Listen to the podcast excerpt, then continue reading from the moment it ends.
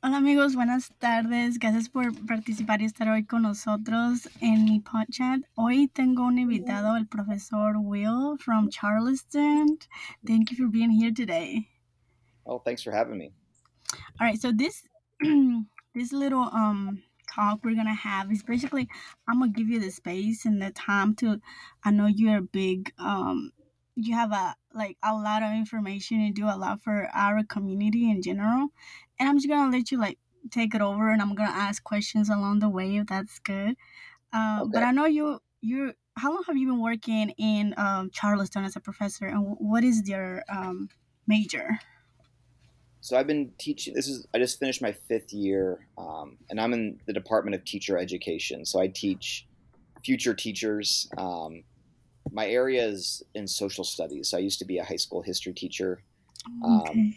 I taught in in Greenville area. I also taught in Costa Rica, um, and so that's I work a lot with um, like the history of education, social studies education, and I also am the leader of a master's program called Teaching, Learning, and Advocacy. Oh, okay, and that's in Charleston, right? So you do you mm-hmm. live over there? in Charleston yeah, area live, as well? Yeah, I live in Charleston. So I used to live in Greenville. Um, and so I feel like I've gotten to know South Carolina fairly well, um, being in Greenville and in Charleston, and kind of seeing some of the situations that are occurring with immigrant communities in both cities. And you're married to a Costa Rican, right? Mm-hmm. Am I wrong? Yeah. Okay. Yeah, you're right. so, Okay. So when was your first uh, experience outside the country? Where do you went to? Was it Costa, Costa Rica? Um, I would, you know, when I was in college, I taught English in Asia for one summer. Um, but as far as Latin America, um, yeah, Costa Rica was the first country I went to. What made you so like interested in like our immigration? um, world? What made you like want to be so interested in that in that topic? Because I know you've been a lot of places, and we'll talk a little bit about that later. But what made you like be so into those kind of um in that topic? Yeah, well, you know, uh, and sorry if my Liam, can you go inside, buddy? I hope this doesn't. That's fine. That's fine. Uh, are here with me today, so they I told them to stay inside. But uh, if you hear that in the background, um, so you know, my first year teaching was 2007, 2008, um, and I was teaching in Greenville at Eastside High School. Um, but I was also at night or on, more on the weekends volunteering some teaching um, English as a second language or ELL mm-hmm. or um, MLL. I know it changes. Uh, yeah.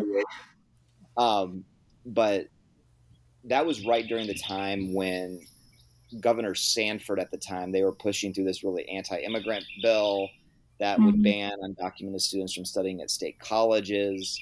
They were trying to take it even further that like if you were going to transport anyone who was undocumented, it would be a crime. Um, and so I remember working at I was it was with a church and a language center in Greenville and they were really concerned at the time about what would happen with if this bill passed. Would they be like held liable for working with the immigrant community? So that kind of exposed me to some of what was going on at the time. Um, you know, I grew up in Central Illinois, and so I didn't have a ton of um, interaction with the immigrant community. I mean, I had some friends who were immigrants, but it wasn't a extremely diverse city. Um, and so I didn't like, somehow I went through high school and college and only had one year of Spanish, um, one year of foreign language. Um, so when I was 23, I decided, you know what, I, I, was single, like I should go see the world a little bit. Um, and I wanted to go somewhere in Latin America, learn Spanish, teach English. Um, and I had a couple Skype interviews. I think one was in uh, Ecuador, one was in Chile, one was in Costa Rica. The one in Costa Rica offered me the job. And so I went down there. Uh, it was going to be for one year, and it turned into um, four years. Um, I taught at international school after that. And so then when I came back to Greenville, I taught at Greenville High School. And uh, I worked a lot. There was a lot of um, immigrant students there, um, both like recent asylum seekers, um, some of the probably unaccompanied minors that had just come from mainly Guatemala, um, and they tended to put them in my classroom. Um, so I worked a lot with those students, and I also worked with, you know, um, students who would be dreamers, um, and they they had been in the country most of their life, but they were still being denied a lot of access to mm-hmm. education.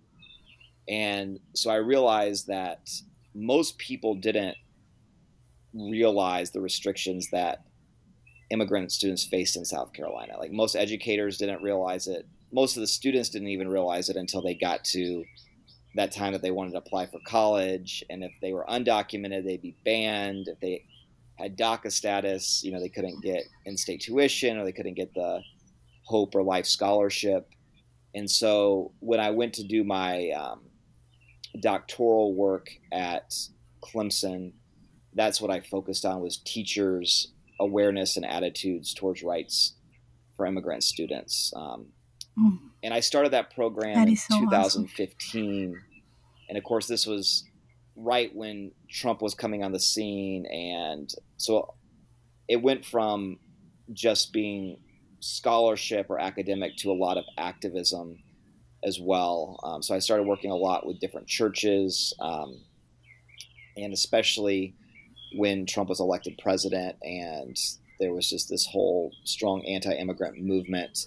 Um, we did a lot of different um, activism and advocacy on that front, especially with, you know, um, the Dream Act or um, trying to defend DACA, and so that was um, I would say the majority of my focus um, from 2015 to about 2019 was more focused on those internal issues in South Carolina with dreamers and protecting rights for immigrants. Um, and 2019 is when I started the work at the border. Um, so it still with immigration, but it, you know, the, a little shift in focus. Um, but I don't know if you. Sorry if my daughter's in the background. no, you're fine. No, you, don't worry about it. I know. Uh, with the with the um with the border now, you mentioned. I know you mentioned it's in like an organization um out of West. State again. Is it in South Carolina? I forgot what you mentioned.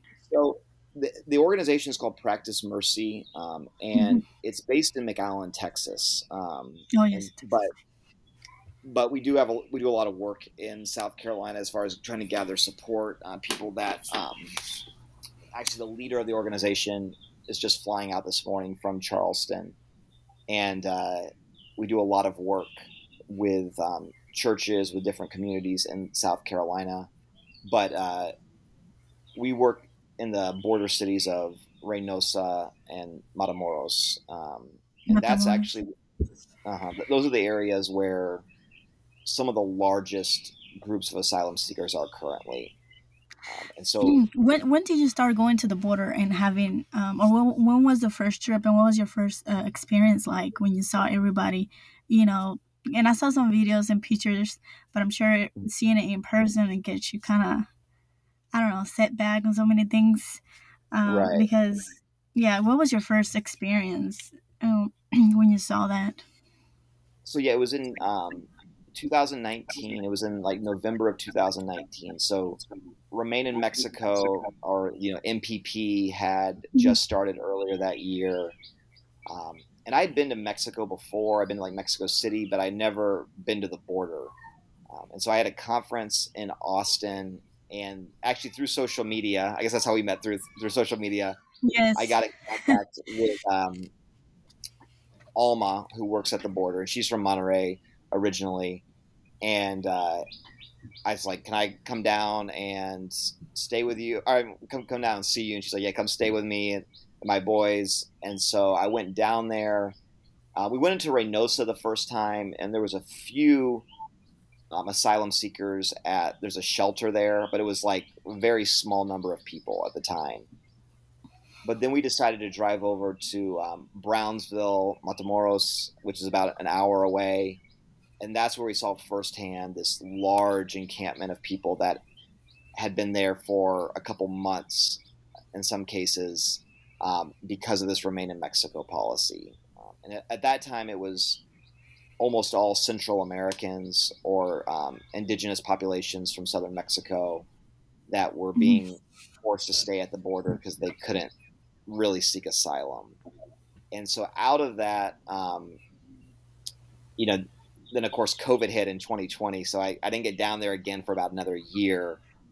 But out of this, we really grew this organization, Practice Mercy, um, and I've been down there 15 times in the last three and a half years. I was just down there about a um, about two weeks ago, and so we've um, been working.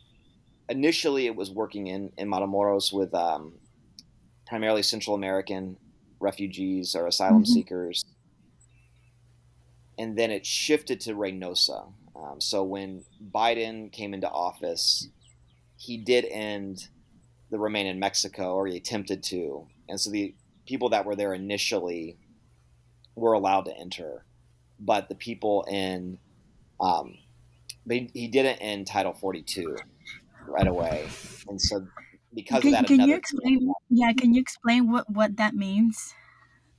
Yeah, so you know the remain in Mexico or it was called the Migration Protection Protocol, which was a very ironic name because it obviously didn't protect yeah. asylum seekers, but people that were coming to the border, um, again, mainly from that northern triangle originally, El Salvador, Honduras, Guatemala. The Trump administration said, if you want to seek asylum, you have to wait in Mexico until you can have a court date at the border. And in theory, they were going to pay or they paid Mexico to take care of these asylum seekers, but in reality, people were living on the streets, and nonprofits were trying to cover any gaps um, and trying to give them basic food and services. And anyone who actually did have a court date was denied. So it was this kangaroo court where if you were able to cross and have a court hmm. date, they just said sometimes they have like a Zoom um, interview with you and they'd be like, no, you're denied um, asylum. You have to go back. And so it was just set up to make it look like that yeah. it was, yeah.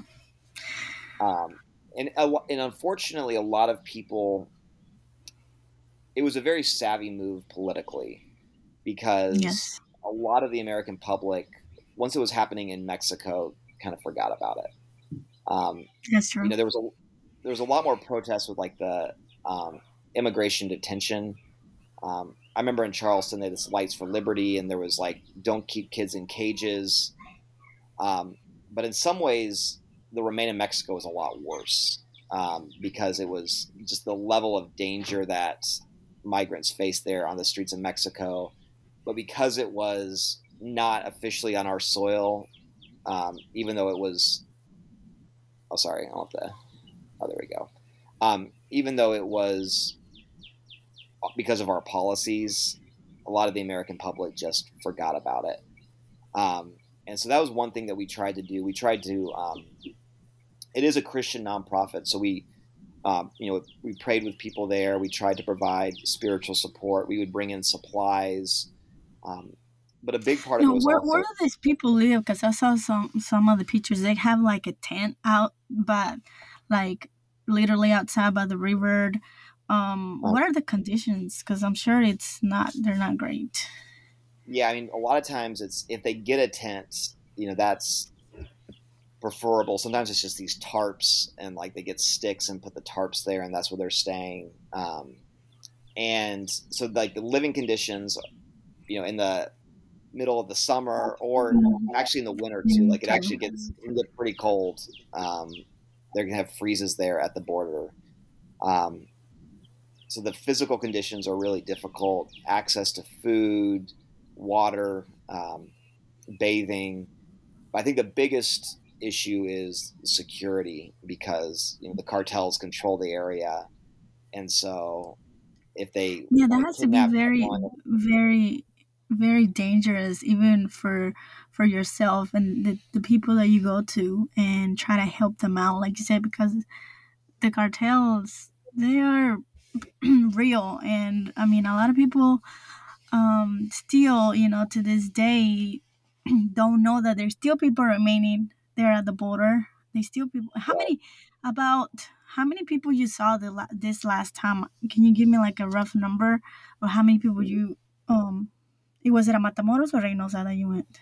This last. well, we went to both this past time, uh, and so yeah, I would say you know on the one point, one thing you're talking about with the cartels, I would say like most aid workers or nonprofit workers um, are not at extreme risk. Like they don't want Mhm. to kill someone from the United States unless you're like directly messing with their drug trade somehow. Um, like they're they're going to usually not target people like that just because they don't want the the blowback that's going to Yeah. happen from the U.S. government and they don't want the press. Um, now, for the migrants, though, it's obviously extremely dangerous, um, especially if they think you have access to money. So, some, for example, some groups like Cubans, where they there's this um, notion that they probably have family in the U.S. with access to money, Mm, that they're more likely to be kidnapped than groups, let's say like Haitians. Um, they've tended to not kidnap as many Haitians um, as they have like Cubans and Central so America. Haitians, they like immigrants all the way from Haitians have gone all the way to the border to Yeah, Mexico. so Yeah, and so that's you know a big shift that's happened in the last year, year and a half. Initially, it was all Central Americans, or you know, Mhm. 90 percent Central Americans. Today, the two biggest groups at the border, at least where we're at, are Haitians and Venezuelans. wow. um, You still see some Central Americans, but they're not the majority anymore. And so, in Reynosa, it's primarily Haitians. Um, I would say like five to ten thousand people Haitians there in Reynosa. Mm, Um, some are in the number. camp. Some are like in just you know they have temporary housing. Um, and in Matamoros, at least right there in the just in the camp, there's about three to four thousand Venezuelans. Um, and so there's and it's almost like they're divided by city. Like you, it's almost in Reynosa, it's, it's where the Haitians are at. Matamoros is where the Venezuelans are at, and then you'll randomly run into some Russians or like people from other parts of the world that are also Mhm. there.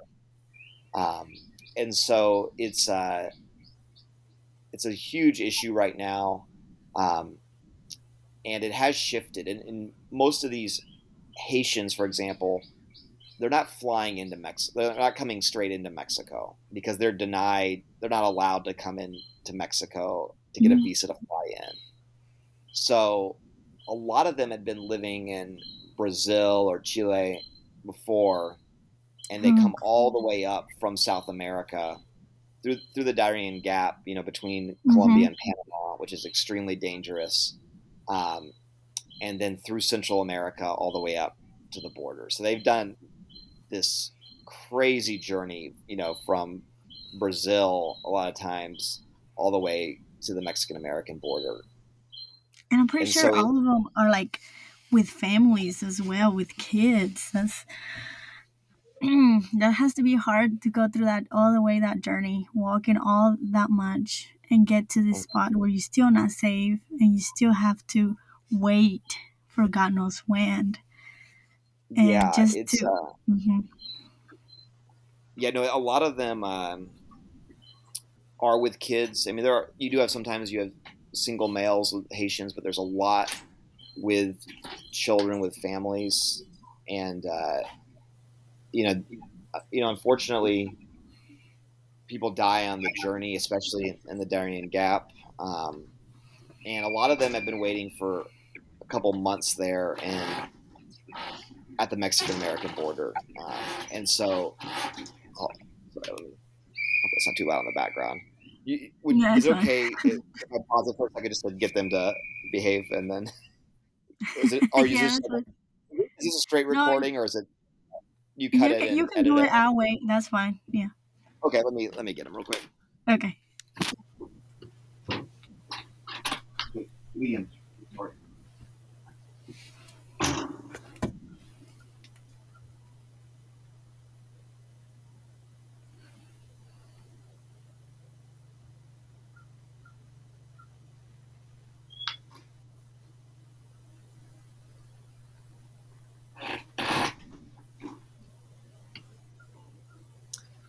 Sorry about that, Monica. Mm, I understand. I have my, I have kids of my own. I know. How old are your kids? They're very unpredictable. I know. yeah, I have a nine-year-old and five-year-old, so they, you know, they're they're doing their thing. Yeah, since they're out of um, school, they're like have more energy. Right. To do a yeah, lot. Yeah. Late, and so they're they're full of energy today. Um, you were telling me about the um about the the families and, and the journey and you know how dangerous it is from all the way especially people coming all the way from central america. I mean some of them do it walking like all that.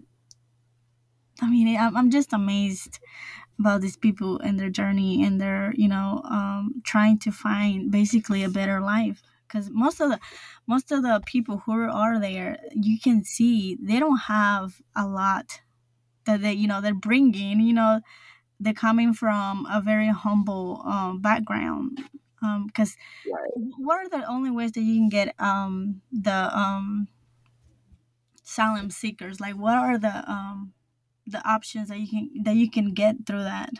Because they're not much because you had to do like crime i mean crime or um what is it? Um they just yeah. got out of my, my head. Sorry. Well, um it, it was originally like more you were facing um, violence or danger violence, because yeah. because of like something specific, like because of your race or your um, ethnicity or religion or sexuality. Um, they did expand it a little bit under Biden that if it was just like general danger that wasn't necessarily because of your certain identity that it could still count. So, for example, a lot of people from Central America they're not necessarily being targeted because of their race or religion, mm-hmm. but they're just living in this area that's so dangerous. Yeah, some do like gang, um, because of the gangs. Um, I heard right. that you could, that some people could get that through through the gangs and you know being in danger because of that. Yeah, so that you know they expanded it a little bit. Um, so it's a really complicated situation because under Biden, you know, some things have stayed the same under Biden and Trump, and some things have changed. Um, and so I, I always tell people like, like some people fall into this false narrative that everything is better now, like that Trump was so restrictive mm-hmm. and now Biden, everything is good and everyone can just come in, and that's not true. Um, but it's also not the truth that like everything is. What is what same. is the difference? What is the difference that you've seen based on those two? Right? So like, like under Title 42, um, Biden kept that, which was basically shut down the border because of COVID mm-hmm. that you couldn't seek asylum. So the big policy remained the same. However, like Biden allowed more people to come in through humanitarian parole, um, and then seek asylum. So it's kind of like a loophole to get around Title 42. Mm-hmm. And so I would say, especially like last year, most of the people that we worked with did get to enter the United States. Like they might have had to wait a couple months, but when they were allowed. Work, when you say work with, do you actually help them do some type of paperwork or just help them out in a way where they can um, ask for asylum? Yeah, I mean, it wasn't necessary that we were legally, because um, we're not lawyers, so um, kind of like referring them. Yeah, I mean, there was there were cases back then where like if we knew someone was in a particular danger or someone was pregnant that we could maybe get them a little bit further up the list just from other contacts that we had um, and it was a system before where you kind of it was complicated but the the U.S. government worked with a, a shelter there on the ground, and they would kind of refer people to go through this humanitarian parole. Um, and so it was still very restrictive, but it was more of a chance to get through than it had mm-hmm. been under Trump. Right now, I don't know if you've heard of it. There's this new app. It's called the CBP One app, um, and so it's like it's an application you have on your phone. Like uh, um, you download it on yeah. Android or uh, your iPhone, and that's the only way that you can now go through the asylum process. I was gonna And ask so you that because what if people living on the border like that? How's the how do they do the process? One, I mean, how much is it? Who pays for it? How how do they do all the paperwork? Who does the paperwork? Right. So right now it's not. Right now it's not a ton of paperwork or fees. Um, those are not necessarily the big issues. To, to at least get that initial interview, it is you have to do this app. You do it on your phone, and you get put on this list. And sometimes it take a couple months to get through. And if you try to cross the river without going through the app, now they'll deport you not only to before it was just they deport you like right back across the river, but now sometimes they're deporting people all the way back to the Guatemalan Mexican border, Mhm. um, or like if they're Haitians, they might get deported all the way back to Haiti, and so Wow. um, you have to wait for this app, this appointment, and then you can talk to a you know an immigration official, and most people, what I've heard being down there is that most people who do get that initial interview are allowed to enter the United States. Um, I think it was like you're probably over ninety five percent, unless you're flagged that you have a criminal record. Um, so in that way, they, it is more open. But to actually get the appointment, it's very limited. time because um yeah that's that's where you have to wait and that's where a lot of people are just there you like say maybe just waiting on the Right. on the border and that's expand like I, I saw a big difference i went down in early march and then i went down in may um, and in march at least in matamoros it was a lot less people because people at that time had either been allowed to cross um, through the app had started or there were still people that were crossing the river Mm. and under Title 42, if you cross the river, um, especially if you were from like Venezuela or Cuba, Nicaragua, a lot of times you'd be allowed to stay. Um, so it was this really weird system where like you have to pay the cartel to cross the river, but if you get across the river, we might let you stay. Um, you can't just go Mm. ask at the bridge. You have to like pay the cartel to do it. Um, so the U.S. it was almost like the U.S. government was indirectly just giving money to the cartel. Um, Mm. but now, if you cross the river, you're um, prohibited from going through the process. And so people, by and large, are waiting in Mexico. And that's caused the numbers in these camps to increase pretty dramatically. Like I would say in, in Matamoros, it's doubled in size from March to May because people are just waiting for their appointment through this app. Um, I mean, and then And you have to provide. They have to provide some sort of income, um, some sort of way of surviving while they're there. Um, Yeah, Do they have? Do they have a hard time adjusting um, to that type of? I'm, I'm sure it is hard because trying to find a way of living at the border. Um, I mean, how can you? I mean, I've seen some videos and I've seen, um, and it's hard to enter another country trying to adjust. You know, Mhm. trying to find a job. Um, most most most of the people do end up homeless, and it's like hard for them to begin um, in another part and still waiting for for. Now, let me ask you: if, if they they don't have to wait at the at the river, right at the border for this, uh, um, for this um um appointment or nothing like that. They don't have to Right. stay there. Or they have to be in to do the app you have to be you're like the gps on your phone has to show that you're in either central or northern mexico um, but you don't have to actually be at the border. Um, and so in theory like in theory the app i would say i think it's a good idea in theory if it was actually like efficient and it got people through quickly um, because it one thing it reduces like the sense of chaos which of course all the politicians capitalize on to say the borders are open. It's more just quietly people are coming through without Mhm. there being this big sense of chaos. Um, but it it seems like it's so few people that get in every day that it's Mhm. letting like it's causing this buildup. So I would say the people that are currently at the border that are just waiting in these camps tend to be people with um, the poorest of the migrants, the asylum seekers. There are people that might have more resources that stay in a hotel or they like rent out a small apartment in Mexico until they have their um, appointment. Or maybe they're even in cities like you know Monterrey, or I don't know if it goes all the way down to Mexico City that you can do it. Um, but there's ways that you could stay in another city that might be a little bit more secure, further away from the border. But if you don't have any resources, um, a lot of times does, does the Mexico um, government what do, what do they do um, to help them out, or is it only the nonprofits who kind of go out there and you know help them out, mm, bring in resources like the same nonprofit, kind of like what your your nonprofit is doing?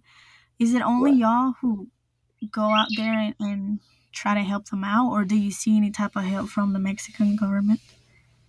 Um, there's not a ton of support from the Mexican government, you know, and really the U.S.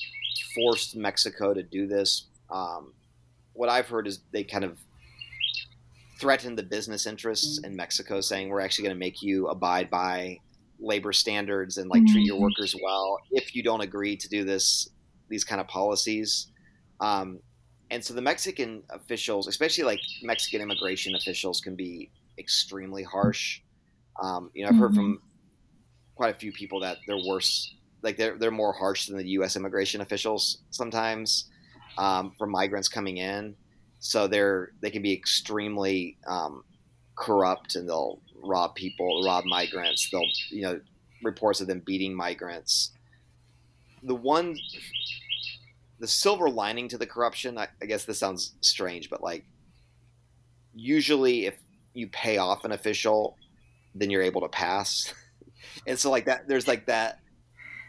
There's the positive. There's the really bad side of that corruption. The positive is for a lot of migrants, there might be the policy saying in a lot of these countries, Guatemala, Mexico, you're not allowed to cross anymore.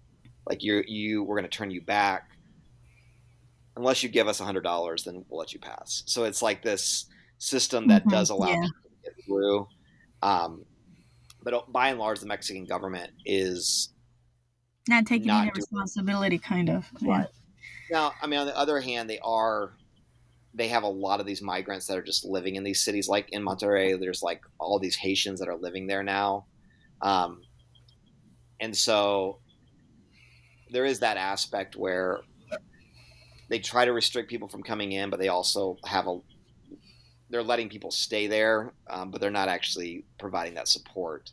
Um, mm-hmm. Um, but the, the big thing is not it's also not really Mexico's responsibility because the people are not coming to stay in Mexico; they're coming to stay in the U.S.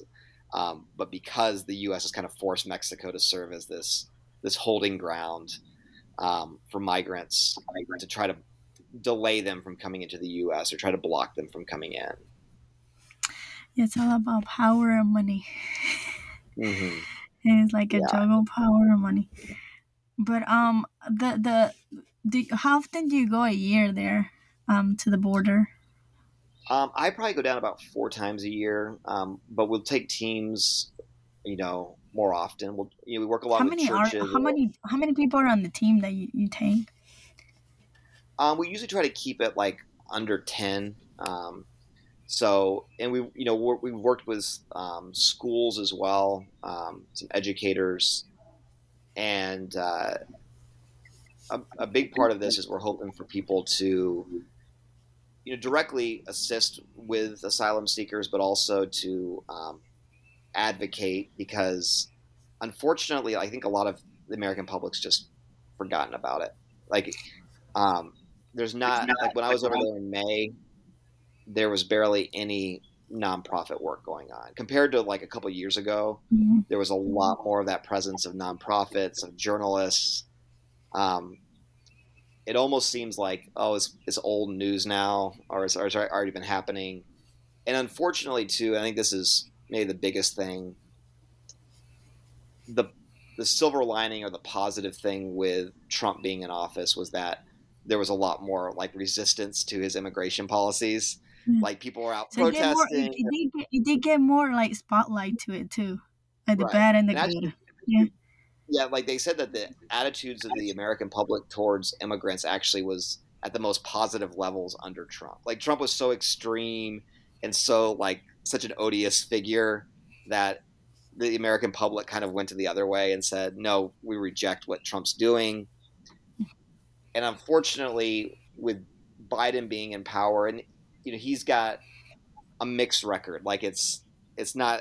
There's things that he's done that have been positive. There are things that he's done that have continued what Trump did, but without someone like Trump, sometimes unfortunately the American public doesn't focus on yeah.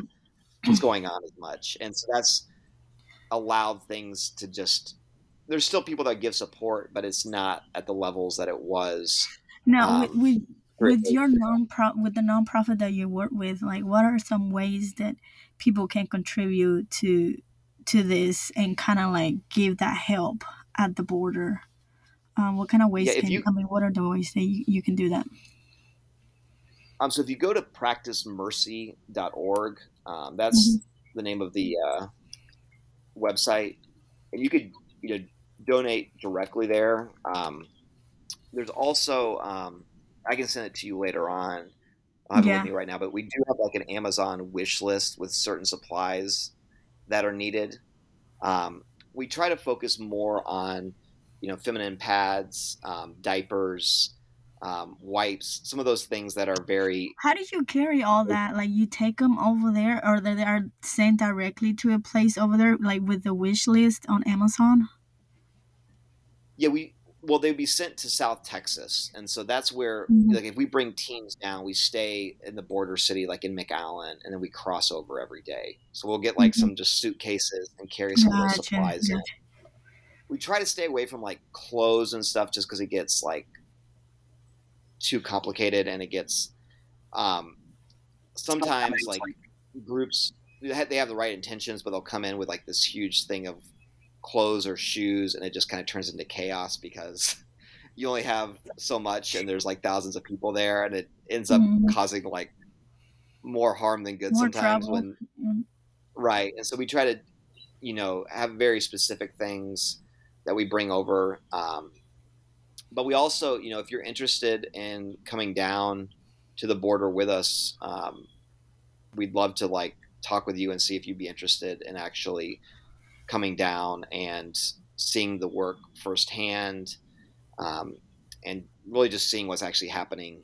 Yeah, because I mean, it's it's totally different talking about it than actually, you know, being there uh, in person and right. seeing it all. It does give you a sense of more information on everything that's going on um, at the border in both countries too, because it does give you a, a different pr- perspective from each one. I think. Right. It's a very it's a very surreal thing because you know we stay in the U.S. You cross into Mexico for a couple hours and you come back to the U.S. And so you just see this like contrast within a couple of hours um, of what these borders do and um, the privilege that comes with being Just on one side the of the border, border, across or being on the other side. Right, and I don't think people realize that you know that. I would say the thing that the greatest, we you know, there's we talk about like white privilege or male privilege. I, I think the one privilege that's probably the greatest that of anything is like this first world or like developed nation privilege where the difference of just where you were born, the lottery of birth, makes such a difference in what your opportunities are mm. in the world. And so it's this strange thing at the border where some people are dying to cross the US. And then people from the US, you know, there's some of these border towns that are like tourist towns you go in you could just go into mexico for three hours and go to the pharmacies get your dental work done buy some souvenirs and come back just like the ease of people yes. from certain nations to cross borders is so easy and then other people are dying to cross the border and so that i think that's something we haven't really got our, our minds around um, and what, how that's justified that we allow that system to continue um, because I, I was reading a book recently. Um, it's called The Empire of Borders about how, in some ways, the borders are more open they've ever been. Like if you are from if you have a U.S. passport or you have a mm-hmm. European passport, you can pretty much go anywhere in the world um, you want. Like maybe not Iran or North Korea, right? But like outside of those countries, yeah. you can go anywhere you want, um, and it's like I just want to go to vacation there. I want to do this. But if you're from a poor nation, especially if you're a person in poverty from a poor nation, you're trapped in your nation. Like if you're That's from Haiti, yeah. You can't go anywhere. You can't you can't go next door to Dominican Republic. You can't go to Mexico. You definitely can't come to the U.S. And yeah, they put more restrictions too, like from the poorer mm. countries to have that access to other bigger countries, like you say, right. you mentioned it, you know. Mm-hmm. Yeah, it, so it's, you're basically you're trapped in the country that you're born into, mm-hmm. even if the situation is like in Haiti right now, it's just horrific. Um, you're set. We say no, you you have to stay there no matter what. Um, and really coming to grips with how do we justify this if we say we believe in these ideas of freedom and social justice and all these things like how do we justify these current restrictions at the border and for immigration um, and so we, we try to really personalize the issue as well right because realizing that people that are at the border are just normal human beings like you and me and it's not this um, sometimes it's very easy to think about asylum seekers or migration in the abstract that it's just this group of people at the border but like when you actually have a name and a face um, it goes from this abstract issue to this is someone that's just trying to find a better you, life. Get, you get more human to human. I mean, mm-hmm. instead of writing a number, you know, like say you put a number to a face, you put a number to a story you put right. a number to all that so that and then once you connect with that that makes you you know you're just human human that's, mm. that's it yeah that's one of the big things we try to do is just you know humanize the situation at the border um, and realize that um, you know these if if we were in a similar situation that we would be doing the exact same thing right and so i think mm-hmm. that's something that people don't I, it always amazes me when people have some kind of like moral outrage against people coming across the border illegally or trying to seek asylum when they would be doing that and so much more if their family was facing half of the issues oh, yeah, that definitely are facing. Um, we don't know. You don't know, you know, and that's that's the thing that people don't understand. Sometimes we don't want to leave our country you know, mm-hmm. but their circumstances circumstances around, you know, makes us have to uh, leave the country. Like you say, violence, poverty. Uh. Would you stay and suffer, or would you try and find something better? I think right. that's that's one of the main things that immigrants, uh, all these asylum seekers, are just doing. You trying to survive.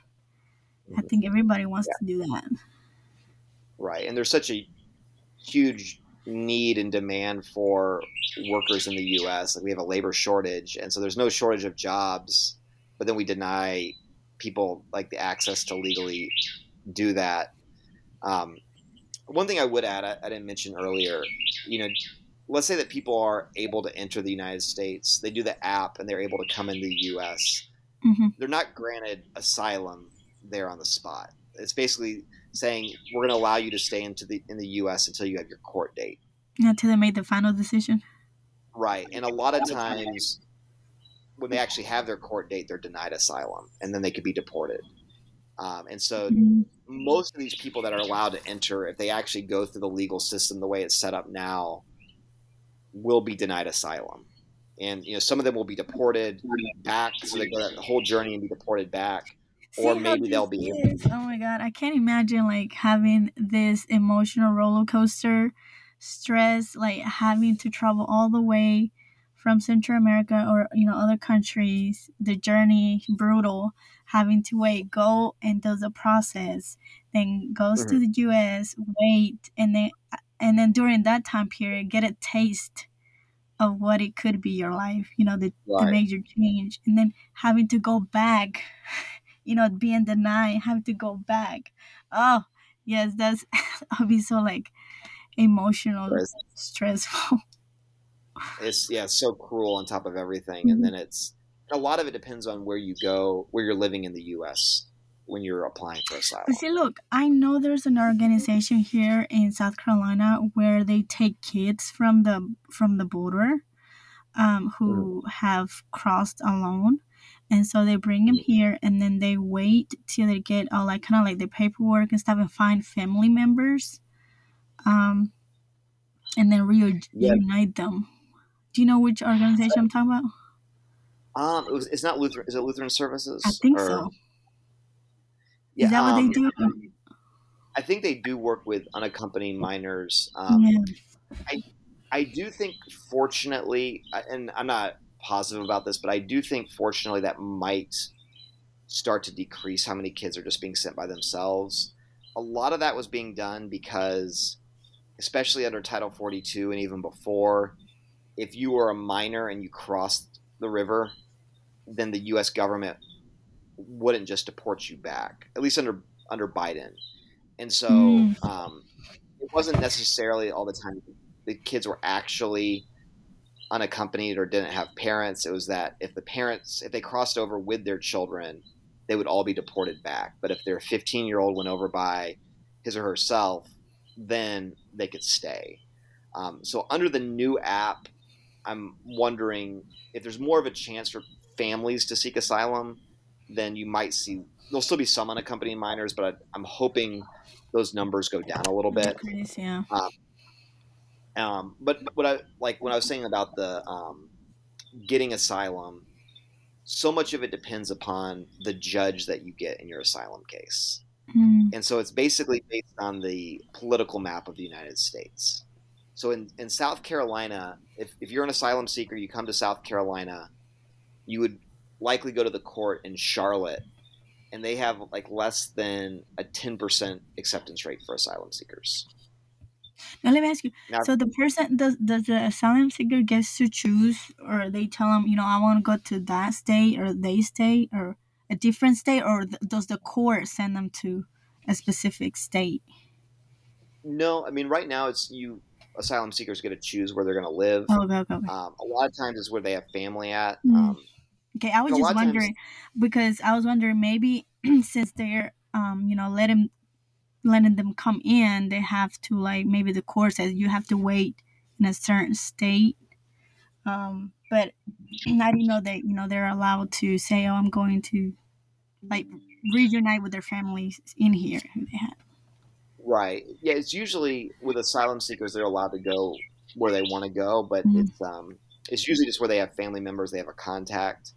And honestly, a lot of asylum seekers don't understand that nuance of the court system, right? When they're first when you're they're first yeah. moving, it's just like how can I get to the U.S.? How can I get to safety? Um, but we have told some people that, like they're like, I have family in South Carolina and I have family in New Jersey, and you're like, well, South Carolina is probably going to be cheaper to live in, mm-hmm.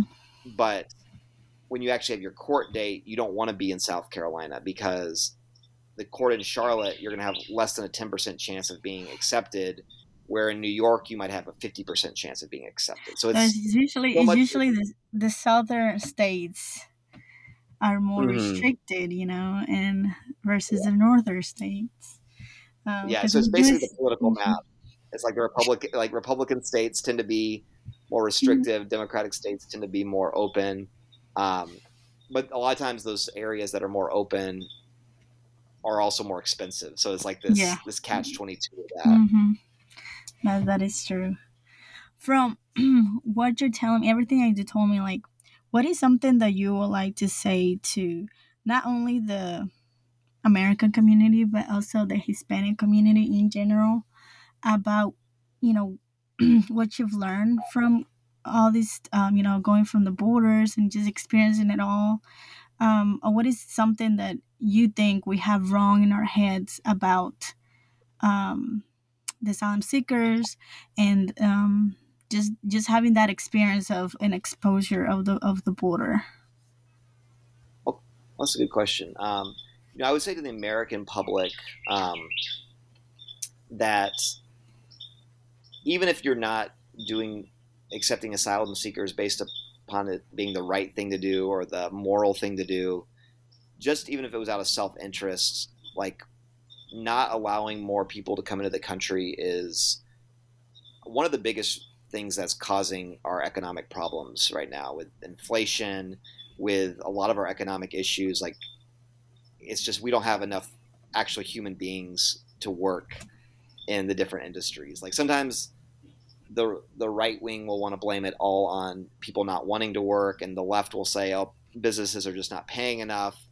I I think a lot of times both of those both sides of the political spectrum are missing out on the obvious thing of like we just don't have enough workers because we restricted immigration so much.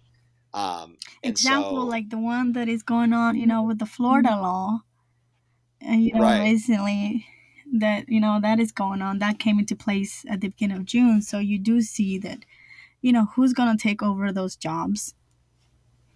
Mm-hmm yeah, it, it's and I think it's you know it's going to drive up our food costs. It's going to drive drive up our housing costs.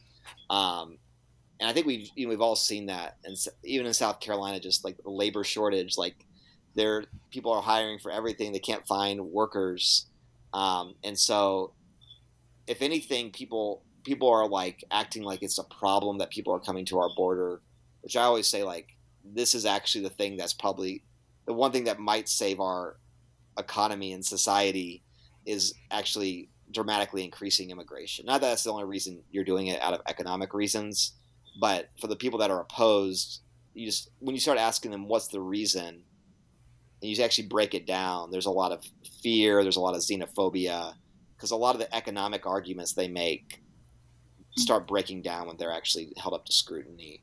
Um, you know, for the you're saying for the Hispanic community, um, and I don't think this is as big an issue in like South Carolina because um, it's by and large a more recent immigrant population. I would say in places like Texas, you get a lot of the Hispanic community that's very anti-immigrant as well, um, yeah. and so it's like my grandparents came here, they they crossed the river, but these new people coming in don't. Uh, we don't. I don't want them here, um, and I think it's I mean, and that's been a trend throughout U.S. history, right? As a, like a U.S. history teacher, you know, the the Italians came in, the Irish came in, and they were the yeah, immigrants. everybody came in from somewhere, yeah. And I feel like right. sometimes when we do that, and we think that like when we try to really be selfish here, like yeah. with that mentality, like oh, I don't want you here, I don't want you here, I don't want you here, like yeah. But right. continue. It's easy to like you know slam, try to slam the door for those that are coming mm-hmm. behind you like I got in, um, and I think you know probably the one of the worst examples of this is our former governor Nikki Haley, right, who's running for president now, who is a child of immigrants. You know, her parents are from India, but she'll use she'll use her immigrant experience as a way to actually like be anti-immigrant. So she'll be she'll say things like, you know, my parents came here legally and they don't like that the people here illegally. So it's like she's talking about her immigration experience as a way to mm-hmm. go against immigrants. Um, and of course, she's not recognizing that likely her family came from more wealth and education and had a lot of different things going for them that other immigrant families don't have. Um, and so I think sometimes that's the there can be a danger in that. Um, and I've seen this throughout um, my time working in immigration that sometimes people that did get a legal pathway to immigration don't always realize the privileges that they might have had in that process. Um, and by and large, it was through family or because they came from a certain social class where they had access to higher education and they could get in a certain green card. Um, and there can sometimes be this temptation to be like, I did it this way, and so why don't these other people just do it in the same way without realizing that is so true yes that is there. so true because you know you're comparing not it has everything play i mean plays into this the status where you live where you you know your education you finish your school everything oh my god you just made me realize yeah. a lot of things I, I, I write quite a bit for the paper and one time i got this angry email from this reader um, who was from Panama, hmm and he it was I was writing about the Dream Act and um, Where, what newspaper you write for over there in Charleston? Um, yeah, I used to write quite a bit for the Greenville News when I was living in Greenville. Um, I usually write for the Post and Courier or the Charleston City paper now. hmm Um, but I this was an article in the Greenville News, and I had this guy from Panama write me, and he was just so angry that I had written this editorial defending DACA recipients or dreamers, and he said, you know, I did I did it the right way. Don't believe these sob stories. And usually I don't respond to like the emails, but this one was like unique, and so he went on to say that you know he wasn't wealthy, but he went to an international school, and then he got to go to college in the U.S., and then he got his green card back in a time when it was easier to get that, uh, and not realizing like you had you were in this upper class and had access to these resources and to go to college in the U.S. Yeah, and that's and that's a good another thing that you mentioned. Like back in the day, yeah, back in the like nineties and uh, uh, even before, it was easier to do a lot of things too, um, versus now. So yes, I mean, go ahead. But yeah, I just wanted to say that. But it was easier to do a lot of things too. Right? It's, it's definitely shifted, and you know, if you go back in history, it was we basically had open borders, right? If you Mhm. came to Ellis Island, at times like ninety nine percent of people got in, so it was like Yeah. you didn't necessarily get treated well once you were here, but actually getting into the country was pretty easy. And the same thing was at the Mexican American border. Like the U.S. was so dependent on Mexican labor that you could sometimes just cross the border without any screening at all, right? You could just come in.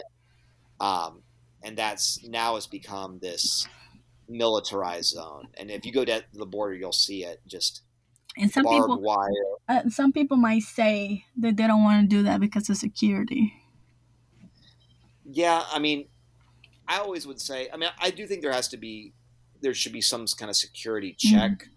Um, and obviously, in the global world, like that would be important to have. Um, but you know, the actual crime rates among asylum seekers or anything like that is very low, much lower than the U.S. population. Um, but you'll hear sometimes people say that we have open borders, like you know, and our politicians will say that.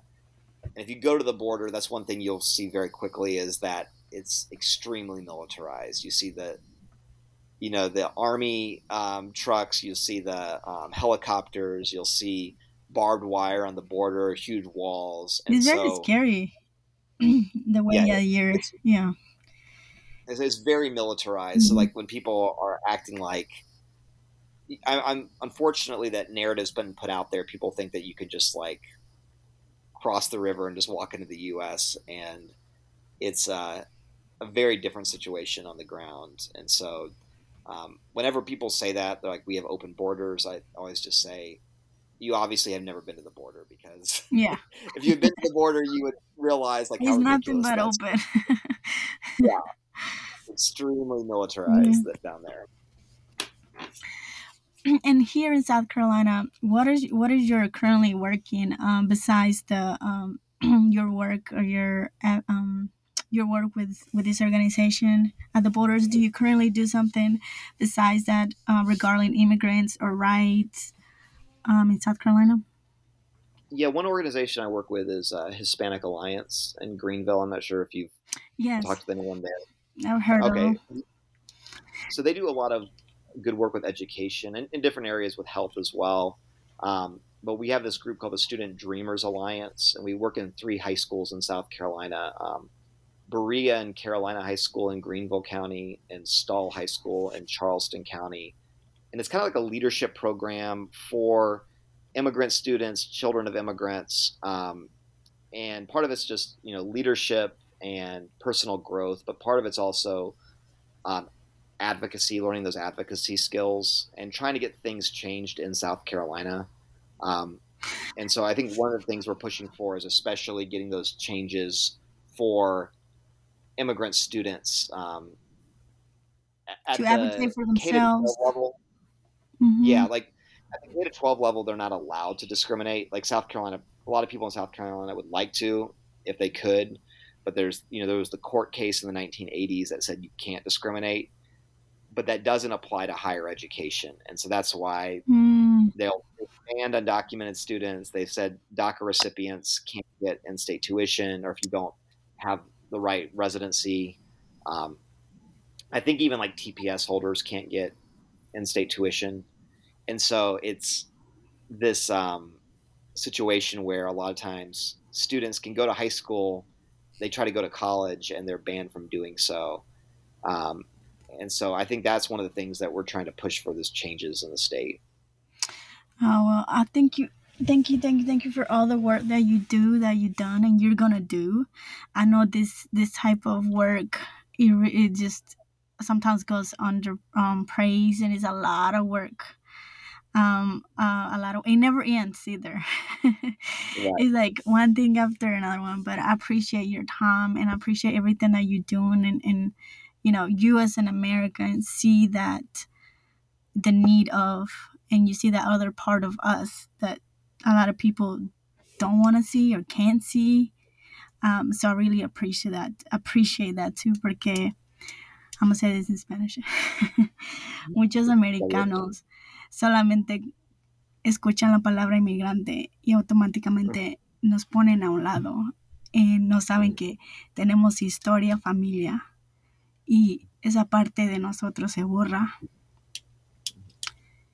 y no nos dejan ver. You, you, see us. Sorry. You see me, I see you as a human being. That's all that matters.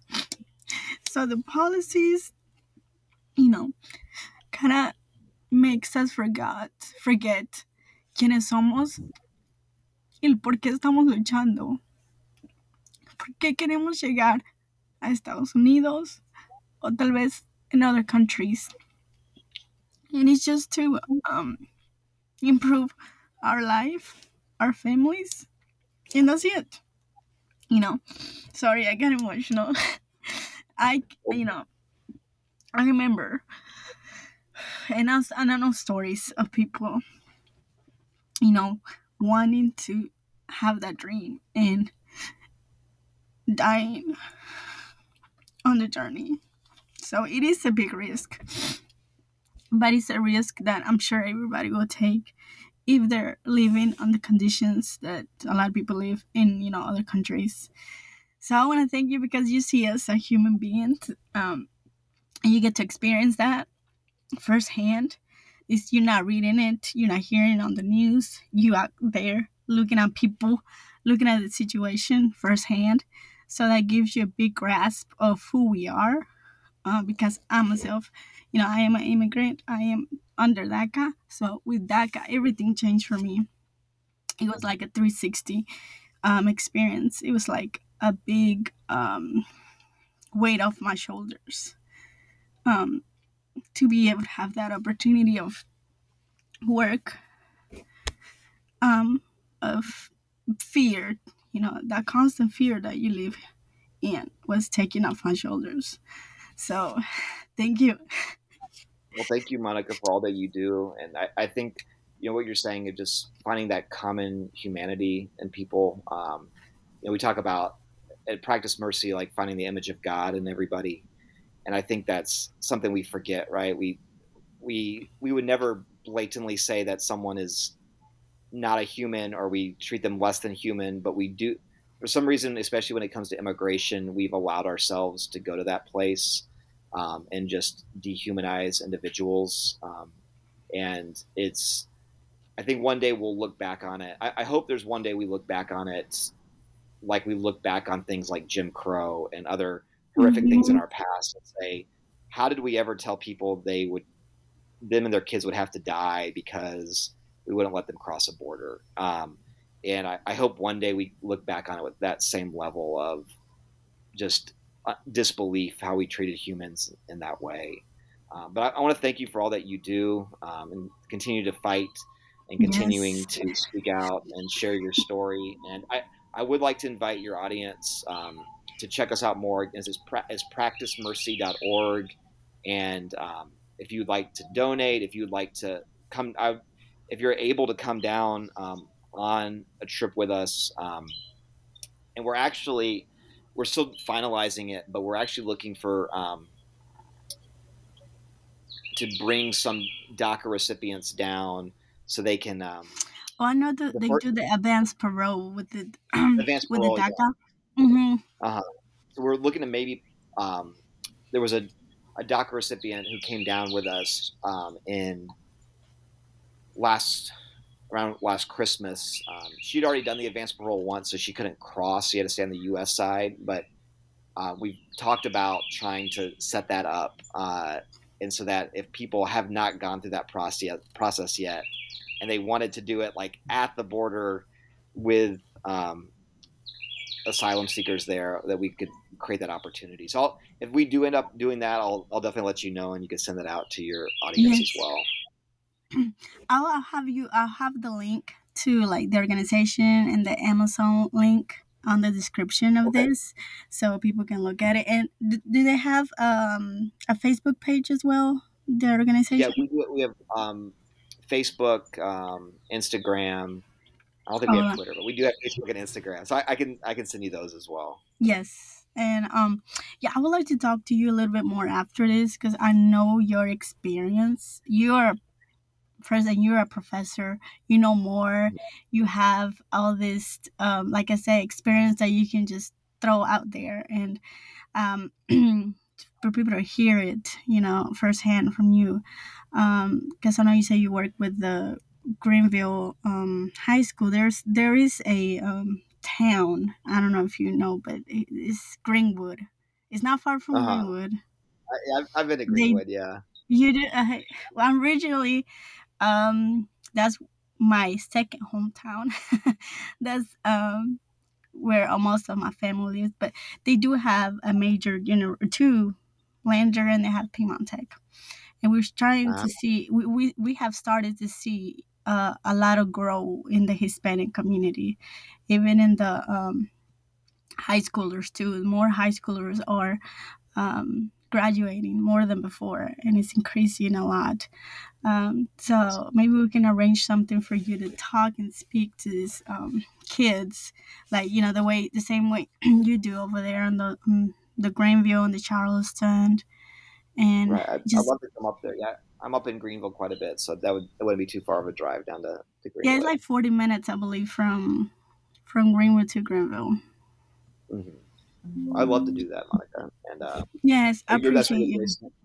Are you based I'm in sorry? Greenwood or are you based in Greenwood or Columbia right now? I actually live in Lexington. Lexington, okay. Yes, I'm not, but I often go over there because it's Saluda too. Have you been? Have you ever mm-hmm. been to Saluda? I don't know if I've actually been. I think I've driven by it, but I don't think I've actually been in Saluda. No. If you if you've driven by, you probably missed it. It's a small town, but it has like I want to say like 60, 60 70 percent of the kids are Hispanic. It's oh, really? like yes, like it has a big, large population, especially Guatemalans there. Um, oh wow! Yeah, and it's it's very needed, pop, a very needed town. Although, um, people knows that they're Hispanic, but they're kind of like ignoring it, you know, like como que saben que están ahí, pero no están ahí. Um, because mm-hmm. uh, and we're trying to do a lot of um just um we're trying to work with the county and stuff because you know like i said they have like a every corner you turn in saluda there's a hispanic business too there's so many businesses and so many population in the area but yeah that, that's another county with a lot of a lot of hispanic that you might maybe could maybe in the future um go and talk to the high schoolers.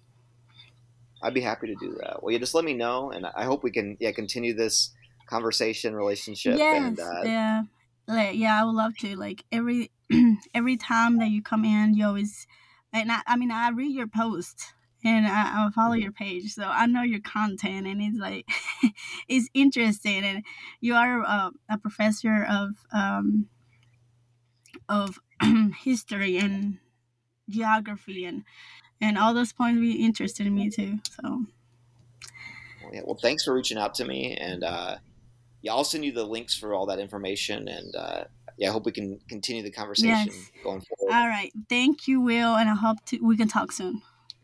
Okay, well, thanks, Monica. All right, bye bye. Bye bye.